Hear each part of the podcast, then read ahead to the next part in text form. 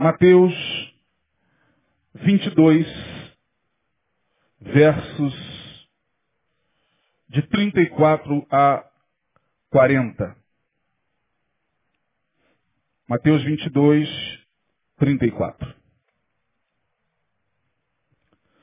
Diz assim a palavra: E os fariseus, ouvindo que ele fizera emudecer os saduceus, reuniram-se no mesmo lugar. E um deles, doutor da lei, interrogou-o para o experimentar, para o testar, dizendo: Mestre, qual é o grande mandamento da lei? E Jesus disse-lhes: Amarás o Senhor teu Deus de todo o teu coração e de toda a tua alma e de todo o teu pensamento. Este é o primeiro e grande mandamento. E o segundo, semelhante a este, é: Amarás o teu próximo como a ti mesmo. Desses dois mandamentos dependem toda a lei e os profetas. Ok? A gente sabe que a questão religiosa é muito complexa. Eu não sei quantos de vocês, antes de se tornarem cristãos, batistas ou protestantes, passaram por outras religiões. Eu sou um estudioso de religiões. A minha formação é, toda me leva e me levou ao longo dos anos para a pesquisa religiosa. De todas elas. E não há nada mais complexo no mundo do que a religião. De todas as vertentes do conhecimento, a religião é, sem dúvida, a mais complexa. Ela é polimorfa, ou seja, ela assume várias formas. Ela tem vários formatos. Ela tem várias vertentes, ela tem várias maneiras de ser. Ela ela se diversifica na cultura. É impressionante como a religião tem esse poder de se aculturar. É um fenômeno tão antigo quanto o homem, mas conquanto esse fenômeno seja tão antigo quanto o homem, ao meu ver, continua sendo o fenômeno por excelência. A religião é, no mundo, em todos os continentes e em todas as sociedades, o fenômeno por excelência. Quem a ela se liga vai perceber o quanto ela tem o poder de modificar comportamentos, de modificar visão de mundo, de modificar não só o estereótipo, a maneira da pessoa ser, comer, se vestir, andar, casar, viver, se relacionar, como também ela muda, e o que para mim é mais, é mais fantástico de se observar, ela muda a cosmovisão do indivíduo. A religião ela não tem esse poder só de mudar a nossa aparência. A religião, ela não tem só esse poder de mudar costumes. A religião não tem só esse poder de mudar a tua forma exterior. Acima de tudo, ela tem o poder de mexer na tua psique. A religião mexe, mexe na psique. Ela mexe na nossa mente. Ela muda formas de ser do nosso psiquismo. A gente começa, a partir de uma religião que a gente abraça, a gente pensa o mundo de uma maneira completamente diferente que nós pensávamos antes de, de, de ser religioso, seja a religião qual for. E a gente vai acompanhando né, esse fenômeno religioso, para quem é pesquisador, para quem acompanha o fenômeno religioso, a gente vê que A religião é capaz de mover governos, mudar estruturas governamentais, de mudar status econômicos, de mudar estruturas arquimilenares. A religião entra e com o seu poder ela muda a toda forma de ser de uma sociedade. Ela muda as estruturas de poder dessa sociedade. Porque ela mexe com o indivíduo, consequentemente ela mexe com a família, consequentemente mexendo com a família, ela vai mexer com a própria sociedade. Porque a sociedade é composta por pessoas, por famílias. E a religião é esse fenômeno avassalador.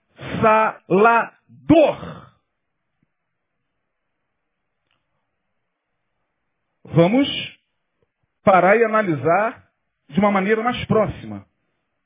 Você conhece uma pessoa, seu modo de ser, sua maneira de agir, sua maneira de falar, de pensar, de entender o mundo e tudo que, que, que cerca cultura, culturalmente esse mundo, né? a economia, o esporte, a, sei lá, e outras, e outras vertentes da cultura. Você conhece essa pessoa, de repente, lá no seu trabalho, alguém com quem você nasceu, alguém na sua casa. Esta pessoa, no momento que abraça uma determinada religião, ela já se transforma. Ela não é mais a mesma pessoa. Porque dependendo da religião que ela abraçou, que ela confessou, que ela aceitou, aquilo vai mexer com todas as estruturas de, de, dessa pessoa. Daí, muitas vezes, dentro da própria casa, começam os conflitos. Choque de ideias. Porque você imagina como deve ser conviver com numa mesma casa com pessoas que professam religiões diferentes. Vamos pegar um exemplo. Período de carnaval. Uma família onde tem um pai, a mãe e, sei lá, dois filhos. O pai adora carnaval. Sai na escola de samba. Desde que o mundo é mundo, ele gosta de carnaval. Ele gosta. Aí, a mãe, a esposa desse pai, é evangélica. E aí um dos filhos se torna evangélico. O outro não. Pronto. Vai ser um pai e um filho contra uma mãe e a sua filha. E aí você imagina nesses quatro dias, como é que a coisa deve rolar nesses ambientes? Bota lá no desfile, não, o sangue de Jesus tem poder, está amarrado, demônio, é mais, isso é porque a sua religião não, não permite, mas eu sempre gostei. A religião, ela destrói famílias. Eu, particularmente falando, conheço famílias que foram destruídas pela religião. Eu tive ao lado da minha casa essa experiência desde que eu vim morar aqui em Realengo. Conheço Realengo há 35 anos. 38 anos. 47 menos 38, 9. É isso mesmo? Será que minha mente ainda está assim? Vê aí, 47 menos 38. Eu vim para cá com 9, 8 anos de idade. Meu primeiro coleguinha, primeiro contato que eu fiz foi com um rapaz, um garoto que morava do lado da minha casa. Filho único. Filho único.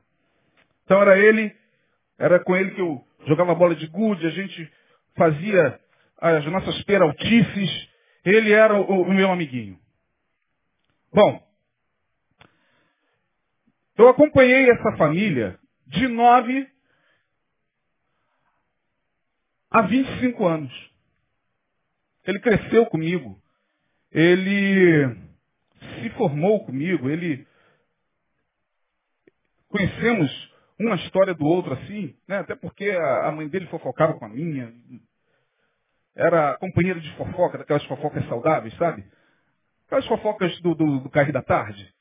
A roupa já está lavada, o café já foi feito, parede meia, não tem o que fazer. Ô, fulana, ah, me dá uns goiabinhos aí, na casa dele tinha uma goiabeira. Eu acompanhei essa família. Pois bem, o pai era da igreja Deus é Amor. Do missionário Davi Miranda. A mãe era da igreja Batista. E o filho era Batista. Eu vou poupar aqui os nomes para por uma questão de ética. Mas tem pessoas aqui que os conhecem. E era uma guerra. Tinha madrugadas que eu ouvia o meu amigo já com 13, 14 anos ser espancado. Pá, pá, pá, ai, pai, pai, para, pá. Eu ficava desesperado, meu Deus, o que está acontecendo? No dia seguinte ele saía para jogar bola, para soltar pipo com a perna toda arrebentada. E a gente obviamente não perguntava. Mas aí minha mãe com a mãe dele fala, não, ele chegou só porque ele estava vendo futebol, campeonato carioca, na casa do colega, porque aqui não pode ver televisão. Ah, compramos uma televisão para cá, o meu marido jogou sal no tubo de imagem, era a televisão com tubo de imagem. Aí o camarada jogou sal, eu não sei nem quem passou para ele essa, essa fórmula química. Cloreto de sódio no tubo de imagem, estourou. Bah! E aí, porque ele via futebol e chegava um pouco mais tarde, apanhava. Apanhava duramente. Fora as intrigas e fora as agressões que havia dentro daquela casa, não tinha como a gente não ouvir. Era parede meia entre, entre o, o, o, o chefe da casa e a sua esposa, e o filho assistindo tudo aquilo. E o filho, obviamente, vendo a mãe sofrer, né, na sua, no seu amor é, edipiano pela mãe, ele protegia a mãe, e nós fomos muitas vezes na casa dessa senhora para socorrê-la por conta da brutalidade de um homem que era oficial da igreja. Um homem que saía todo dia com a Bíblia na mão e dava paz do Senhor para mim. Paz do Senhor. Paz do Senhor. Oh, glória a Deus. Eu chegava em casa, o pau comia. Bom, esse rapaz cresceu, experimentou droga. Da droga ele partiu para uma mais pesada, se desviou e foi morto brutalmente. Ficou devendo a boca e numa dessas ele foi morto de uma maneira terrível. A mãe, depois de um tempo, morreu de desgosto. Já estava muito doente. Morreu de desgosto.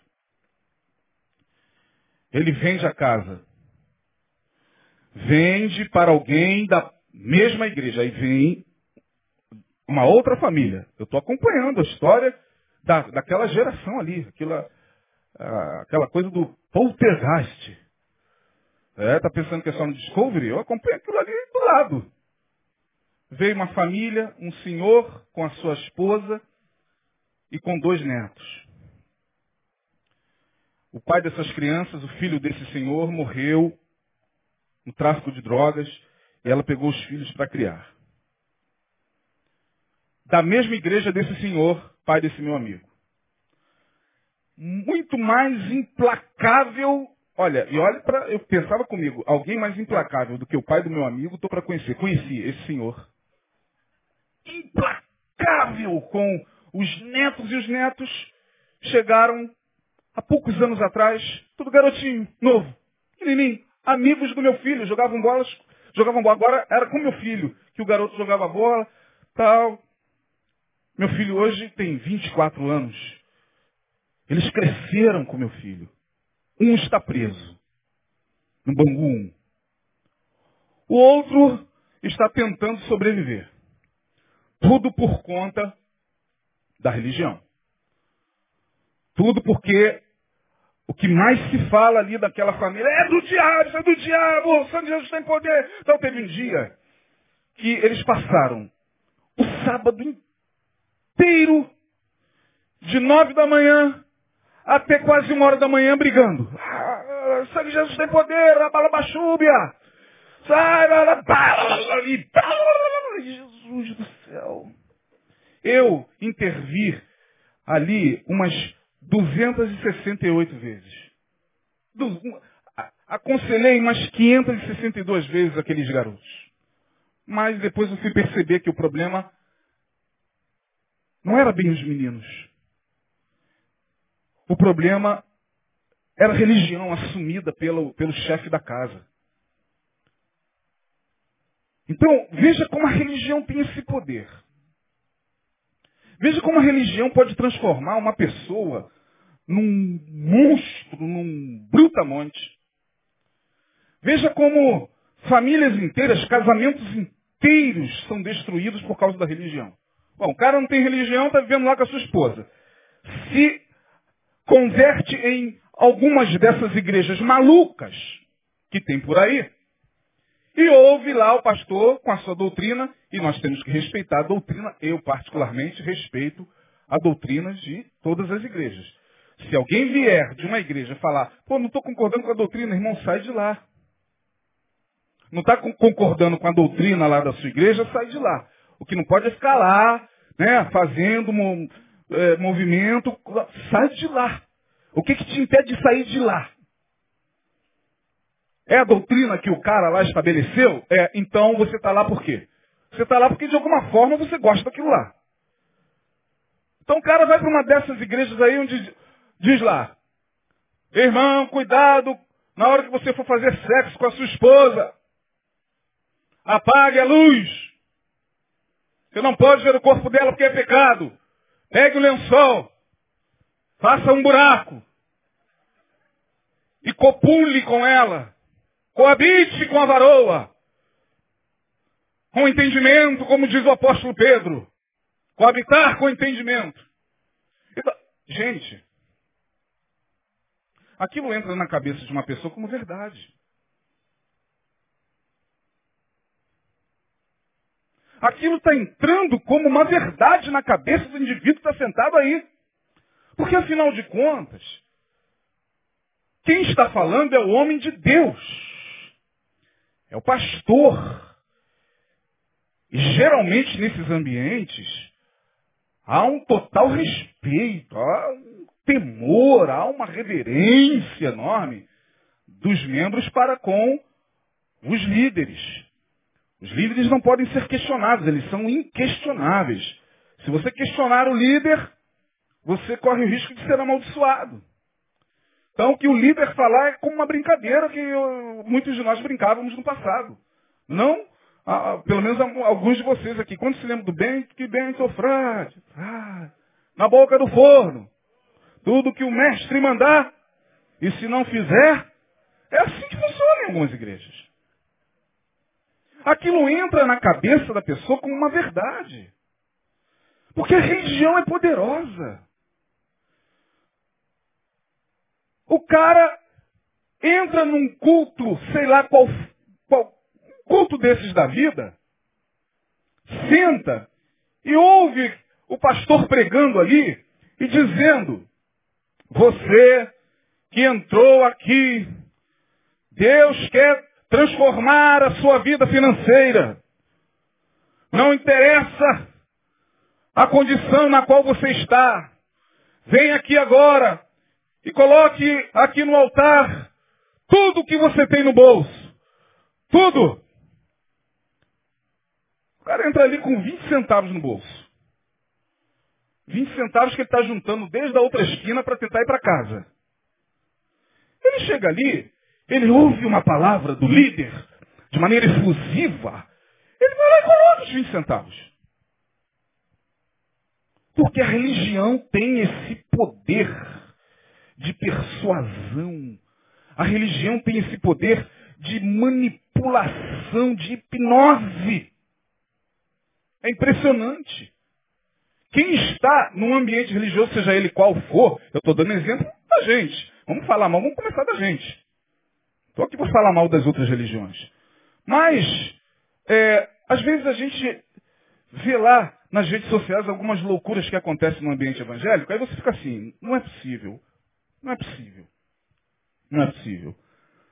Não é possível. Não é possível.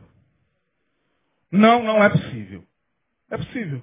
Como, por exemplo, em Nova Iguaçu, pastor que foi preso, um mulato, fundou uma assembleia lá. Ah, eu já dando o nome da, da. Gosto de fazer essas coisas. Assembleia é qualquer reunião, tá? Assembleia é qualquer reunião. Que hipocrisia, né? Mas ele fundou lá. Que hipocrisia. É igual quando a gente fala assim, ó, tem uma igreja por aí que vive falando para você dar tudo e só vive tirando dinheiro de você. Né? É, todo mundo já sabe qual é. Mas aí, é, o cara fundou uma igreja lá dentro do Éden. É Éden o nome? Lá perto de Nova Iguaçu? Lá dentro daquele lugarzinho. Fundou a igreja, conseguiu lá alguns membros, não poucos, uns cento e poucos membros. E o cara vai, desculpem aqui, até nojento o exemplo, né? Se pudesse nem gravar, por favor, corte depois isso aí. Se alguém.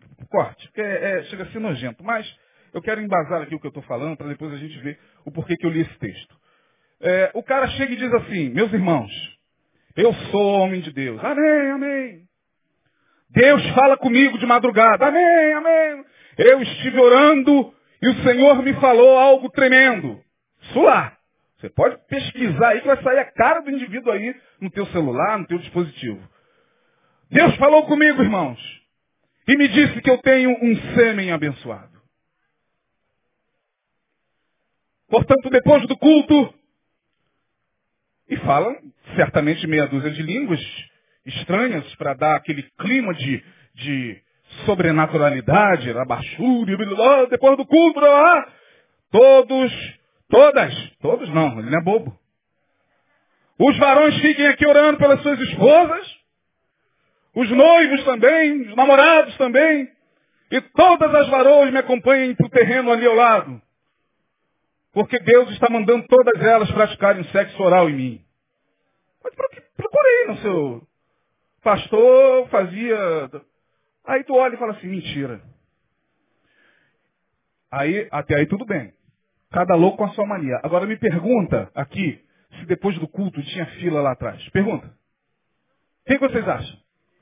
Quantos acham que tinha? Levanta a mão. Tinha. Inclusive de senhoras. Inclusive de senhoras, minha gente. Veja o poder de uma religião, de uma doutrina, de um ensinamento. Não é uma brincadeirinha. O que, o que nós estamos falando aqui não é uma coisa de só menos importância, minha gente. É desesperador você ver o poder que a religião tem. Por que, que alguém pega um avião, mira numa torre, explode essa torre? Será que ele não pensa um segundo, meu Deus, que ele está destruindo a sua vida da maneira mais cruel possível e levando centenas de pessoas? Não, ele não pensa assim. Ele pensa na missão e no ideal. Ele pensa que ele está fazendo aquilo ali em nome do seu Deus e que para ele é uma honra ser recebido do outro lado, como herói. Não é uma coisa simples lidar com a religião. Por isso que quando analisamos a religião, nós vemos que ela tem doutrinas liturgias, mandamentos. Ela tem código. O código é o livro que representa a religião. O nosso é a Bíblia. O dos kardecistas é, são seus evangelhos lá. Segundo o Espiritismo, a Gênesis, a Céu e Inferno, são cinco do, do kardecismo. Gênesis, céu e inferno, evangelho segundo o espiritismo, o livro dos espíritos e um outro que eu esqueci. E não adianta você botar na cabeça do cara, do seu amigo lá, que isso aqui é verdade. Não adianta. Aquilo ali para ele é a verdade. Não adianta, porque ele está, muitos deles estão envolvidos desde que nasceram naquilo ali. E aí a gente pega, por exemplo, agora sim nós vamos falar um pouco mais do texto, o exemplo da religião judaica. A religião de Israel. A religião que foi fundada por Moisés. Tendo Moisés como legislador. Todos viram aí os Dez Mandamentos? Os Dez Mandamentos! É. Quantos viram aí? Eu não vi um capítulo.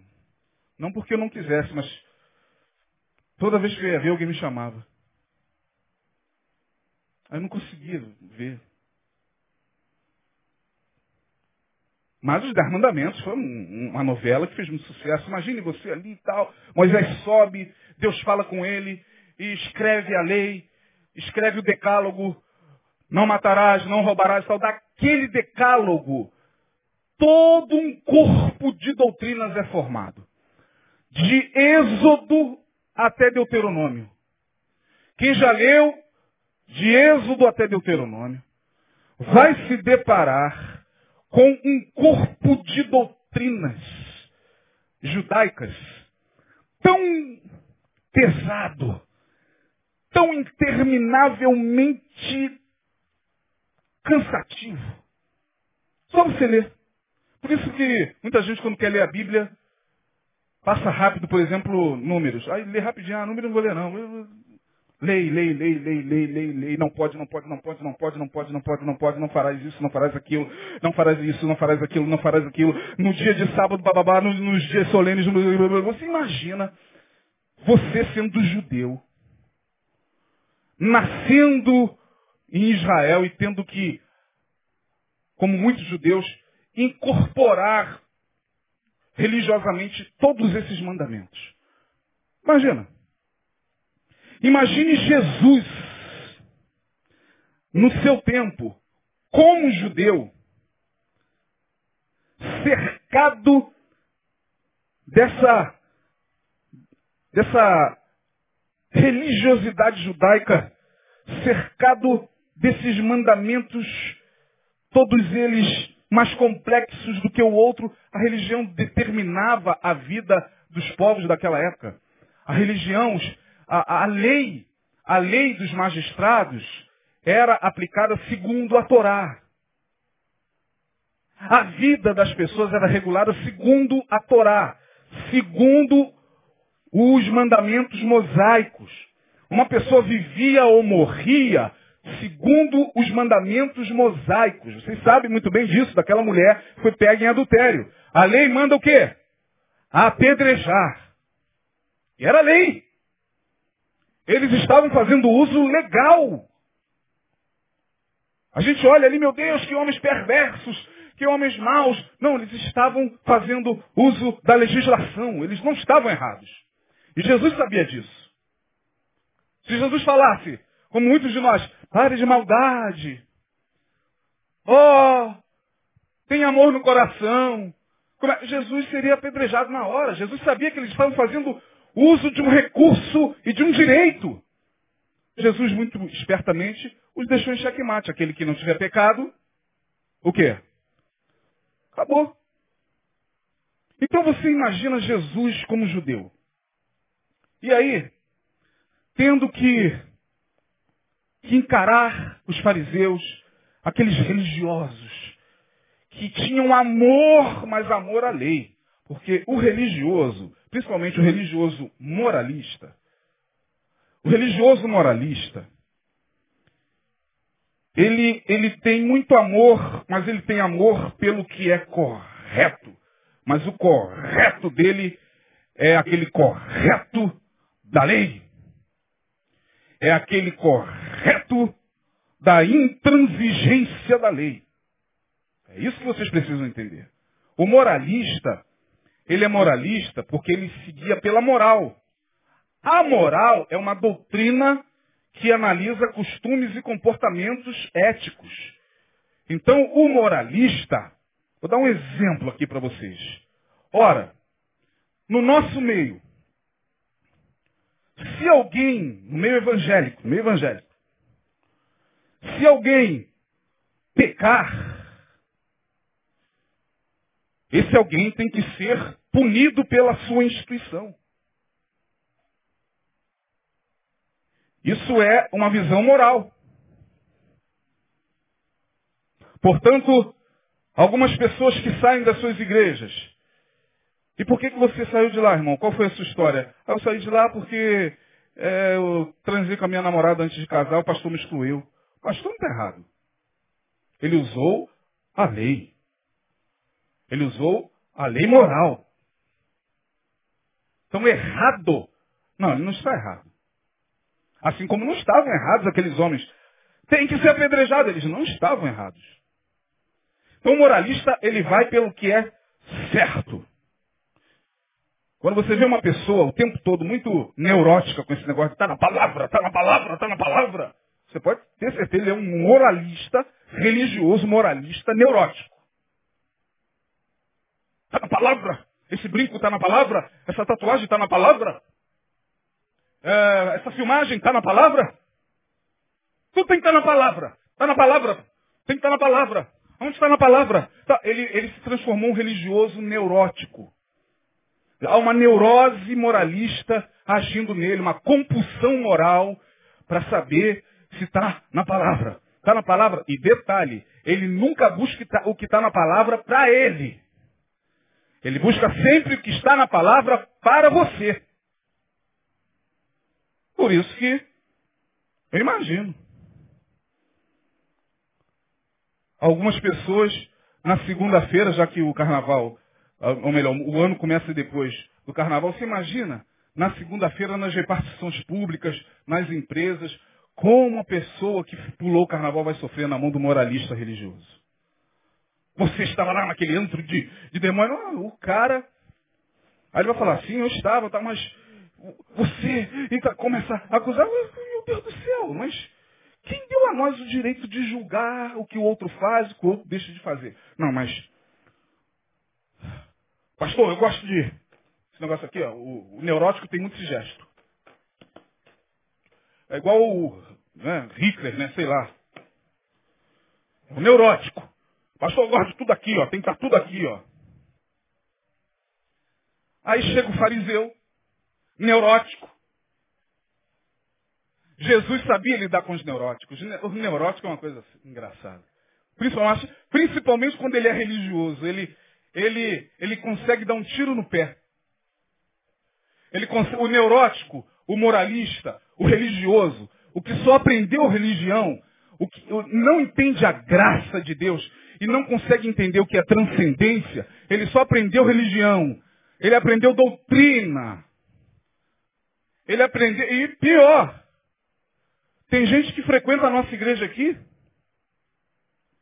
veio de outras denominações, e gente que está aqui ainda culpada.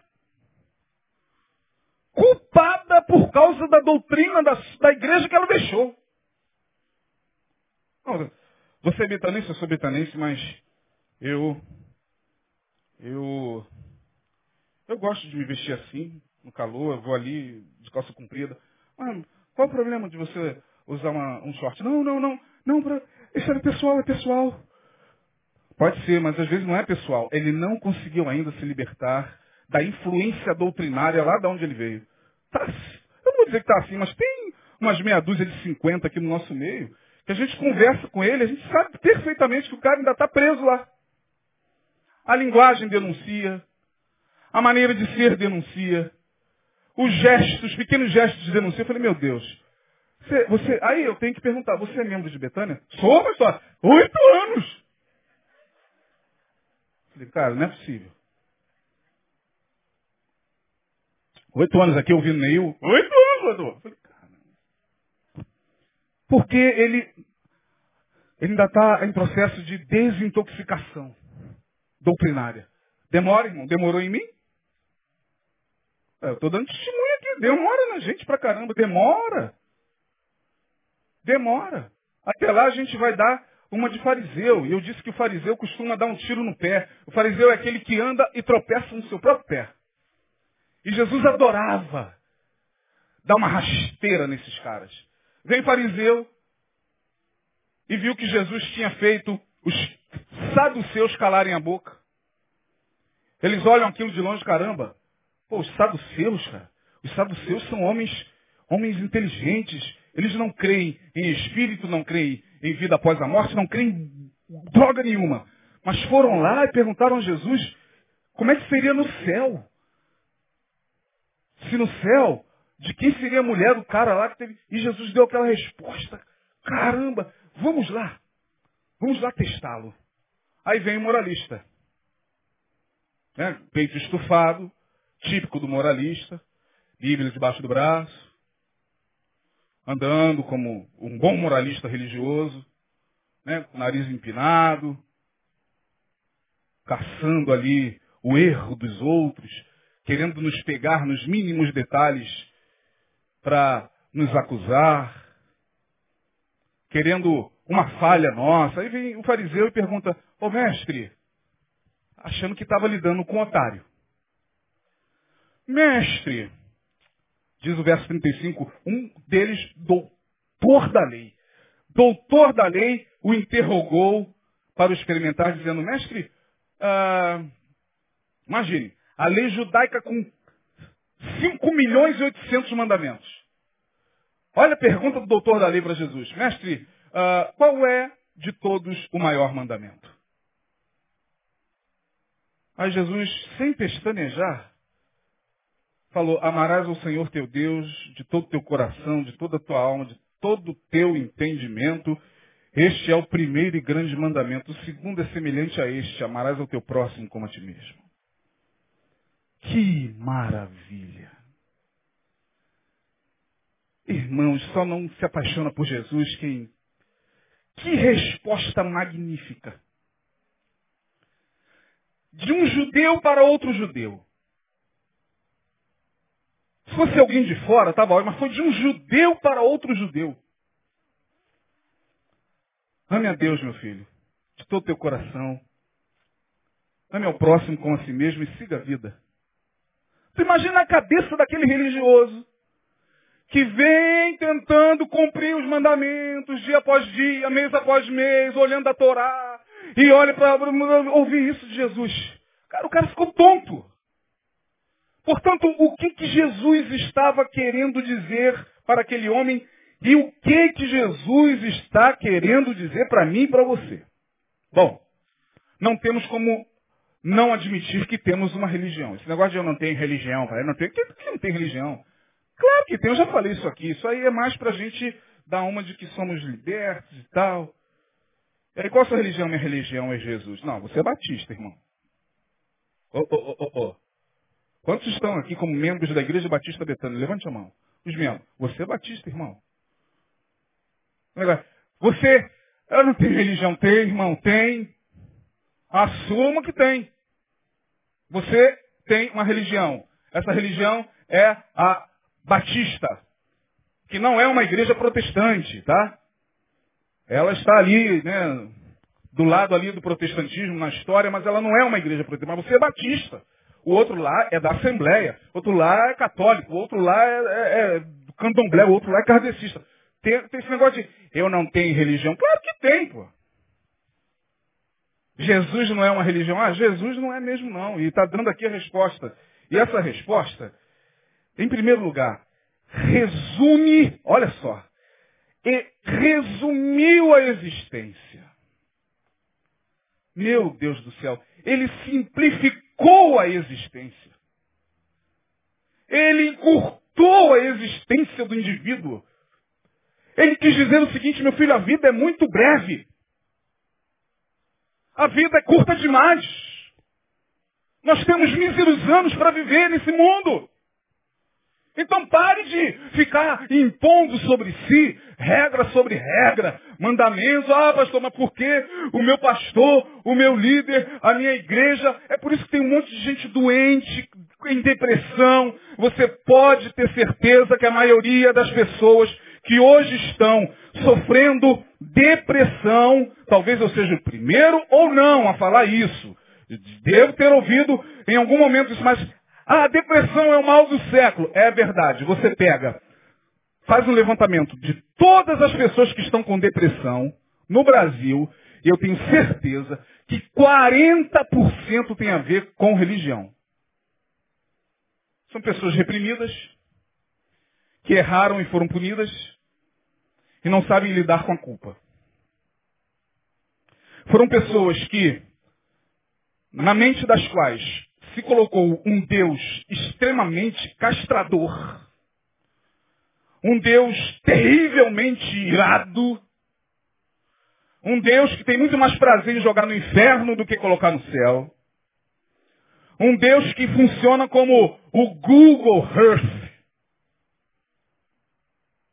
Deus agora é Google Earth, onde você estiver, ele está lá. Hein? Cuidado, irmão. Olha o que você vai fazer nesses quatro dias de folia. É o Google Earth. Aquele programa que você bota lá e você consegue ver até a cozinha da pessoa. E aí essas pessoas, por quê? Não suportaram, porque ninguém suporta por muito tempo isso. Não adianta. E aí eu fico com pena de algumas pessoas que já tiveram a oportunidade de se libertarem e que já passaram aqui pelo nosso meio e que já celebraram aqui. Eu encontro-me com essas pessoas hoje, as quais não vejo há muito tempo. Aí estou passando, está vindo a pessoa. Ô pastor! Falei, ô querido. Falei, meu Deus.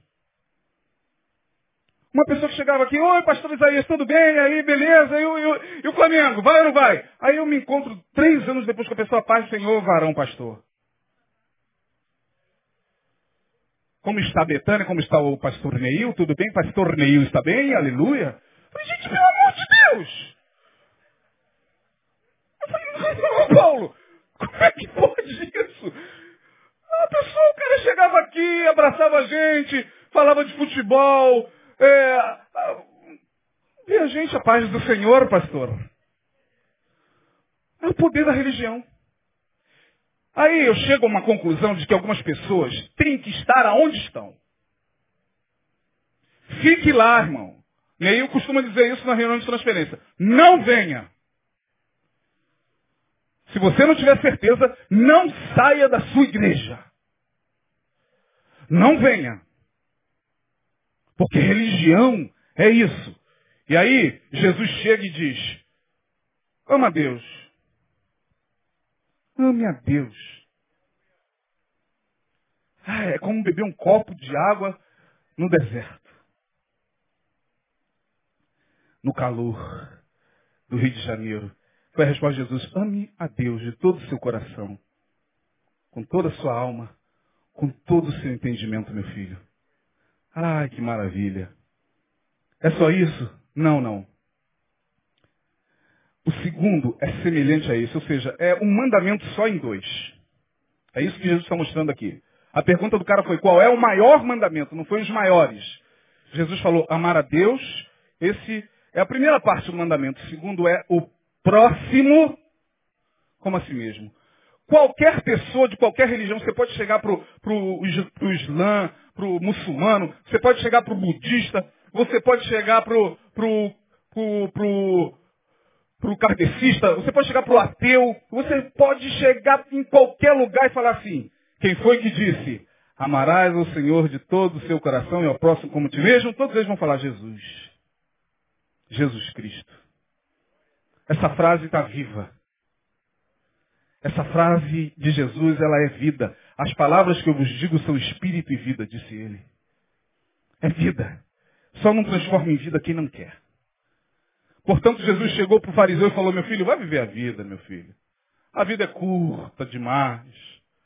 Daqui a pouco você, diante de um colapso qualquer, diante de um problema qualquer, sua vida se vai e você está aí todo pesado. Eu fico imaginando as pessoas, meu Deus, que estão há 40 anos nesse peso. Foi na cruz, foi na cruz. Onde um dia, mas a cruz é o peso que a igreja colocou. É o peso castrador. Não conseguem ter uma palavra de libertação para seus ouvintes, para os seus membros. São pastores que querem manipulá-los. E para manipular, a religião é a coisa mais fantástica que tem para manipular. A gente cansa de receber pessoas aqui, pastor Neil, pastor Isaías, pastor Indoval, pastor Paulo Elias. É, ore por mim. Por quê, irmã? Porque o meu pastor falou que se eu viesse visitar aqui, eu ia ser amaldiçoado. E ele está acreditando. Quem for lá naquela igreja lá, é medo que o cara tem de perder um membro.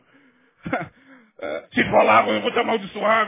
Tem gente que sai por aí, né? E a maldição alcança, porque a Bíblia diz que a maldição sem causa não encontra, não encontra pouso. Amou a maldição, diz o salmista, que ela te alcance. Está acreditando? Então, meu irmão, vai secar, vai secar. É tudo no psiquismo. É tudo na mente. A religião trabalha aqui, ó. Por causa da religião, em Jonestown, Estados Unidos, lá dentro do Mississippi, se eu não me engano, numa comunidade chamada Jonestown, um louco reuniu lá mais de 180 pessoas. E que a lavagem cerebral foi tão violenta, tão violenta lá em Jonestown, e o nome desse louco era Jim Jones. Pastor Jim Jones, quantos ouviram falar? Lá de Jonestown. Isso aconteceu na década de 60, se eu não me engano. Para vocês terem uma ideia, a ONU. O Flamengo joga hoje? Pode descontrair. Então, em Jonestown, cento e quase 200 pessoas lá na comunidade. É uma comunidade separada do mundo. Eu já fico desconfiado com essas igrejas. Onde é a sua igreja? Minha igreja é lá dentro de uma fazenda, lá do outro lado, pastor. Lá e a gente passa semanas lá. Uma benção, pastor, lá. É, é uma benção. Às vezes a gente passa semanas lá. A gente esquece da vida, dos problemas do pecado, dessa sujeira que está o mundo. A gente fica lá. É mesmo? E, e seus pais? Ah, a gente lá não tem nem celular, pastor. Já fico com uma pulga atrás da orelha, já me preocupa. Ah, mas é uma bênção, o Espírito Santo opera, pastor. Tá, mas e, e, você não estuda, não trabalha? Como é que está a tua vida funcional? Não, Deus falou, pega tudo, larga tudo e vai para lá. Eu fui. Ah, irmão, já conheço isso, você já conhece e sabe onde vai dar. De um dia para o outro, 170 pessoas em Johnstown mortas. Todos eles morreram. Cianureto. Porque o pastor teve uma revelação falando, está vindo uma nave nos buscar para as mansões celestiais. Preparem-se. Tomem isso aqui para que nós tenhamos uma morte coletiva tranquila. Todos eles. Quando as autoridades chegaram no local, os corpos já estavam em estado de putrefação. E se nós fôssemos falar da loucura que acontece por aí, mas vem Jesus e fala, filho, é, ame a Deus. Quer praticar a espiritualidade saudável? Veja como está o teu amor por Deus. Amar a Deus não é só ficar, eu te amo, Senhor, eu te amo, aleluia, aleluia, glória, glória, aleluia, eu te amo, Senhor, eu te amo. Isso aí só vai dar coceira na garganta, vontade de beber água e vai arrebentar tuas cordas vocais. Amar a Deus é ter a consciência de quem Ele é. De quem você é diante dEle, quem você era e quem você está sendo. Na presença dEle. É amá-lo mesmo. Não é idolatrar a Deus. Deus não quer idolatria. Deus abomina idolatria até em relação a ele. Não, Deus não chama ninguém para idolatrar. Porque, meu filho, eu quero. Quem gosta de idolatria é o diabo. Deus não. Deus quer ser adorado, amado por livre e espontânea vontade. Só isso. Só isso? Sim. Uma vez que você ama a Deus, você entende que você tem que se amar. Aí vem a outra parte do, do versículo. Primeiro, Jesus resume e simplifica a existência. A vida é breve. Ame a Deus. Segundo, ele integrou afetos, emoções e sentimentos em um triunvirato inseparável. Olha o que Jesus fez. Ele pegou toda aquela trouxa de mandamentos pesados que não dava nem para levantar. Meu Deus, nem Josué nem Moisés levantam isso aqui. Jesus pegou tudo aquilo, amarrou em três. Um triunvirato, amar a Deus sobre todas as coisas, o próximo como a ti mesmo. É claro, uma criança pode entender isso aqui que Jesus está falando. Ninguém consegue amar a Deus e odiar o seu irmão, João. É não detesto ele, não ama Deus. Acabou, irmão. É como uma matemática. Não precisa discutir muito, não. Eu não gosto dele, não ama Deus. Eu detesto meu pai, não ama Deus, ainda não conseguiu amar a Deus como Deus tem que ser amado. Eu tenho ódio, não ama Deus. Eu quero que ele morra, não ama Deus. Amarás ao Senhor teu Deus e ao próximo como a si mesmo. Portanto, se eu desejo mal ao meu próximo, pela lógica do que Jesus está dizendo, eu desejo mal a mim mesmo. Você pode observar que as pessoas que odeiam, as pessoas raivosas, invejosas, rancorosas, as pessoas que não se alegram com a felicidade de ninguém, as pessoas que não sabem curtir a tua alegria, a tua prosperidade, é, olho gordo, invejosa, essas pessoas, elas já estão mortas, são zumbis. Elas já estão na lista do, do, dos zumbis do, do, do seriado lá. Qual o nome mesmo, hein? Walking Dead. Começando com a morte. Não é isso? Walking Dead. Mortos andantes. Mortos caminhantes, sei lá. São essas pessoas. E o que eu mais vejo, gente que vomita ódio, gente invejosa, Gente que não quer o teu bem, não quer o bem do próximo, não consegue celebrar a vida. Gente que chuta cachorro no meio da rua. Gente que mata passarinho, que vai para a selva matar o pobre do orangutão que está ali, ó. Às vezes com uma, um filhote na barriga, o cara vai lá. Agora vai, hein? Pá! Lá tem muito na Inglaterra, nos Estados Unidos, depois vai domingo. Foi na cruz, foi na... Esse, esse cara está morto. Esse cara está se enganando. Quem ama a Deus ama a sua criação, minha gente. Quem ama a Deus se alegra com a sua criação. E essas pessoas que vivem vomitando ódio, depois vai para a igreja, vai para a igreja, bota dízimo, canta no coral. E se não cantar no coral, se volta contra o líder do coral. Por que, que eu não fui escalada? Por que, que eu não fui escalada? Eu canto nesse coral há 40 anos. Desde que o pastor Celso era pastor dessa igreja, estou brincando. Aí estou falando da gente aqui, né? O pastor Celso foi o pastor do Neil. São essas pessoas que não conseguem entender o que Jesus está falando. Gente, quem ama a Deus ama o próximo, ama a vida. Quem ama a Deus não julga facilmente ninguém. Vai para o inferno. Está condenado. Quem somos nós para condenar as pessoas? Quem é você? Quem te deu essa autoridade? Ah, pastor, mas estava lá, lá, lá, lá no carnaval. O problema é dele com Deus. Deixa ele com Deus. Entrega nas mãos de Deus. Ora por ele. Pare de apontar o dedo para ele, que tem três apontados para você. Você não é melhor do que ele. Isso é moralismo. A gente pode admoestar, irmão. Cuidado com o ambiente no qual você vai estar nesses dias. Tome cuidado. Eu falo isso com os meus filhos. E como eu quero o bem dos meus filhos, eu quero o bem de todo mundo, irmão, cuidado, porque esse período é um período onde, de fato, energias espirituais estão soltas.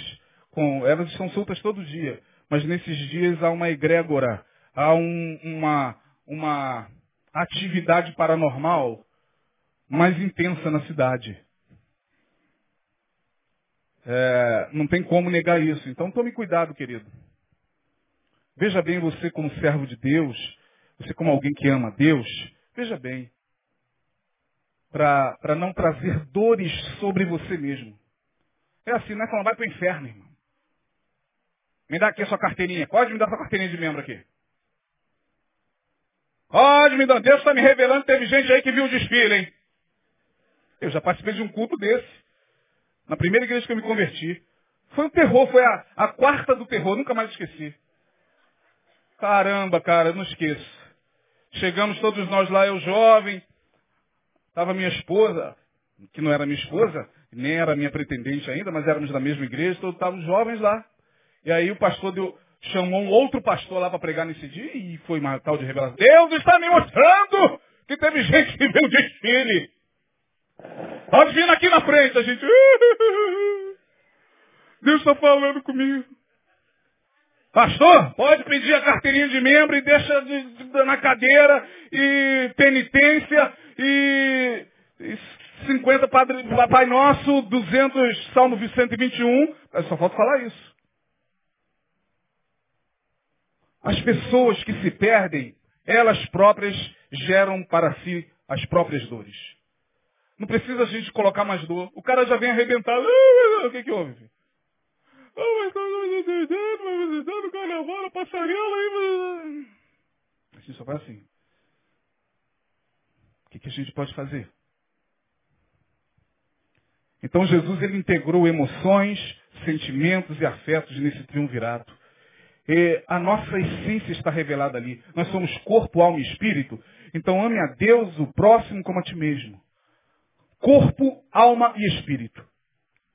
Terceiro e último, ele nos mostra que na vida, para que a nossa existência tenha sentido, precisamos buscar equilíbrio neste tripé. Irmão, quer ter uma vida abençoada, equilibrada, liberta?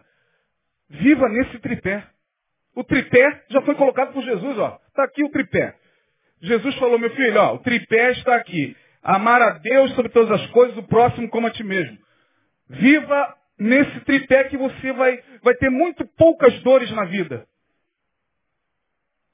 Há muito tempo, lendo esse texto e fechando a minha fala, que já bateu a hora, os flamenguistas aqui já estão olhando para mim, ó, com cara feia. O Flamengo joga hoje mesmo, não estou sabendo não. Joga? Por isso dos fogos, né? Mas olha só, terminando aqui a minha fala. Ele nos mostra, três, que na vida, para que nossa existência tenha sentido, precisamos buscar equilíbrio nesse tripé. Há muito tempo atrás eu vi um filme que me chamou a atenção. Eu não recomendaria esse filme porque o filme ele é um pouco complexo para a, a consciência coletiva evangélica. Deu para entender ou não? Eu sou às vezes meio complexo, né? Tem gente que fala, pastor, o senhor é meio prolixo. Não, tento falar o mais claro possível. Eu não recomendaria porque é um filme que não é recomendado para a consciência coletiva evangélica. Eu fui ver no cinema, vi de novo em casa com mais calma e achei fantástico o filme cuja protagonista foi a Julia Roberts. E ela, é, esse filme foi baseado numa história verídica de uma jornalista que viveu isso que ela viveu no filme. E o nome do filme era Comer, Rezar e Amar. Comer, Rezar e Amar. Alguém já ouviu falar desse filme aí? Gente, cuidado, hein? O filme não tem nada demais, é porque em termos de de visão de família, ele quebra alguns paradigmas. É, então. Mas o filme é interessante. E aí eu fiquei pensando, caramba, é isso que Jesus está dizendo aqui. O filme está aqui. Vamos viver a nossa espiritualidade? Como? Vamos comer, vamos tirar o rezar e botar orar. Comer, orar e amar. Acabou. Como é que eu fico feliz com Jesus? Comendo, porque Jesus está dizendo, ame ao próximo como a ti mesmo.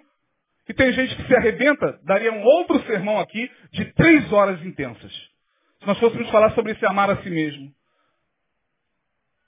Porque tem gente que não se ama, não se amando, não vai conseguir amar ao próximo, muito menos a Deus.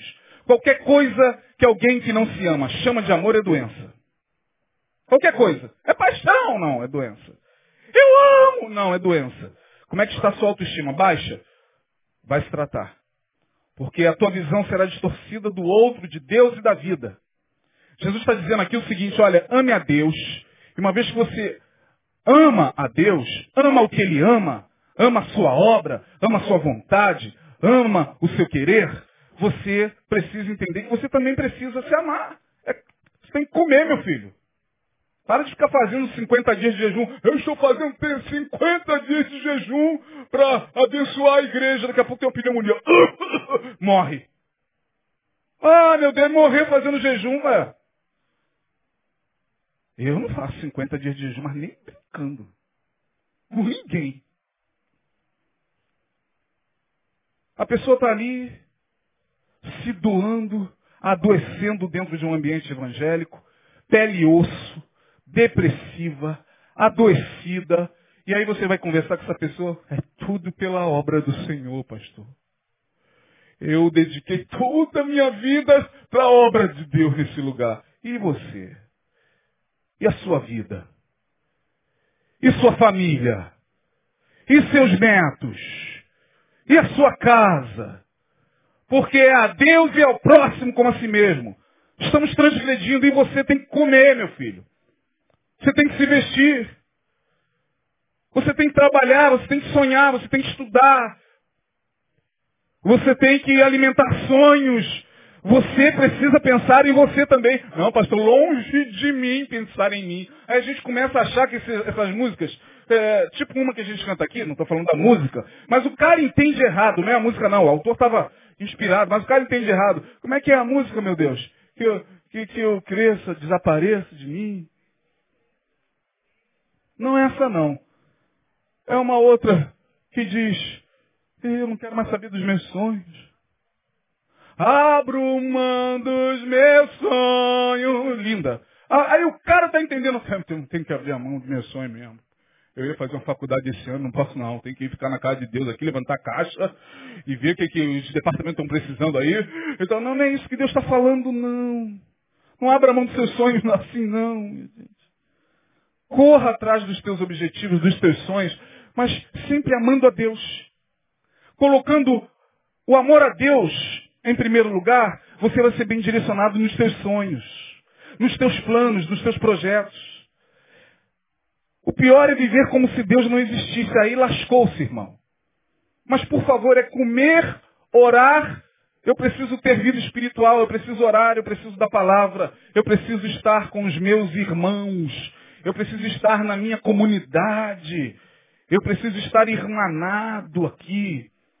É comer, porque eu preciso também me vestir, eu preciso correr atrás, eu preciso, é, eu tenho necessidades emocionais, eu tenho necessidades afetivas, eu tenho, eu tenho que pensar em mim. Eu tenho que fazer exercício, porque se eu não fizer, eu, eu, o médico disse que a minha pressão pode subir, eu tenho que parar de comer isso, porque se eu continuar comendo isso, eu posso ter um, um problema, eu tenho que deixar de beber isso, porque se eu tenho que pensar em mim.